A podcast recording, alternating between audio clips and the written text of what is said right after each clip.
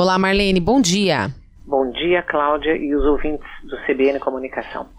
Marlene, na semana passada a gente falava da importância dos meios de comunicação nessa pandemia, como eles estão se comportando e como as pessoas estão vendo né, a mídia nesse período. E hoje nós vamos falar sobre comunicação interna na pandemia, como agir, acompanhar. É também um desafio, né, dentro do, das instituições, essa comunicação interna, porque ela tem uma grande importância, mas é preciso uma observação, um olhar diferente.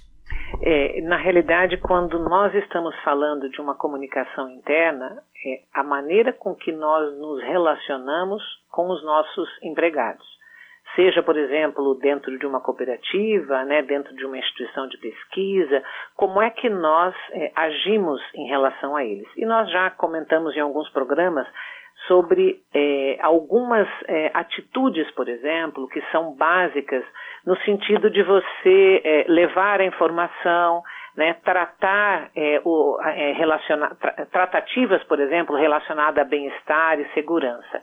Mas é, hoje, em especial, eu acho que seria é, interessante nós destacarmos que caminhos nós estamos seguindo que planejamento efetivo né, nós fizemos e estamos, é, entre aspas, cumprindo, porque há, podem existir muitas mudanças né, no desenvolvimento de uma ideia, mas principalmente eu acho que nós poderíamos aqui é, refletir hoje sobre a forma não só como nós estamos agindo mas principalmente a questão do que nós chamamos como follow-up, acompanhamento, ou seja, como é que a partir do momento que nós falamos com os nossos funcionários, levamos uma informação a eles, observamos a atitude e os feedbacks.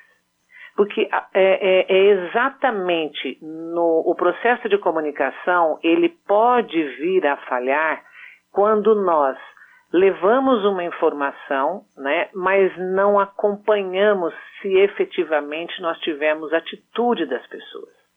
E essa atitude é que nos dá a condição de nós sabermos qual será o movimento da comunicação seguinte. Então, o que, que é, é, legal né, nós observarmos? Dentro de, dos processos de comunicação, às vezes há um ruído, às vezes a pessoa entende aquilo de uma forma diferente ou não percebe aquela informação. Ou, por exemplo, às vezes o seu gestor, né, o seu líder, é, não dá conta de explicar. Então, o que, que é legal nós observarmos é, é o percurso que a comunicação vem é, desenvolvendo e de que maneira, na realidade, nós estamos observando esses ruídos, trabalhando eles para que a gente possa ter o famoso alinhamento da comunicação, né? E a partir desse alinhamento, nós possamos observar comportamentos de pessoas que estão engajadas naquelas causas, né? É, respeitam, vamos dizer, aquelas normas e, além de respeitar, passam a ser também é, exemplo né, no desenvolvimento daquilo que, por exemplo, a empresa aí é, ou, ou, né, a, venha propondo. Vamos dizer, é, normas que garantam não só é, a segurança, mas que garantam principalmente o bem-estar. E esse bem-estar, ele é um bem comum, ele vem a partir do exemplo de várias pessoas, né? Então eu acho que a ideia aqui hoje é a gente discutir exatamente como é que esses ruídos, às vezes, podem estar interferindo nos nossos processos de comunicação e nós é, não é, estejamos, às vezes, sendo efetivos né, nos resultados que nós queremos é, atingir. Eu acho que a ideia é essa hoje, Cláudia. Tá certo.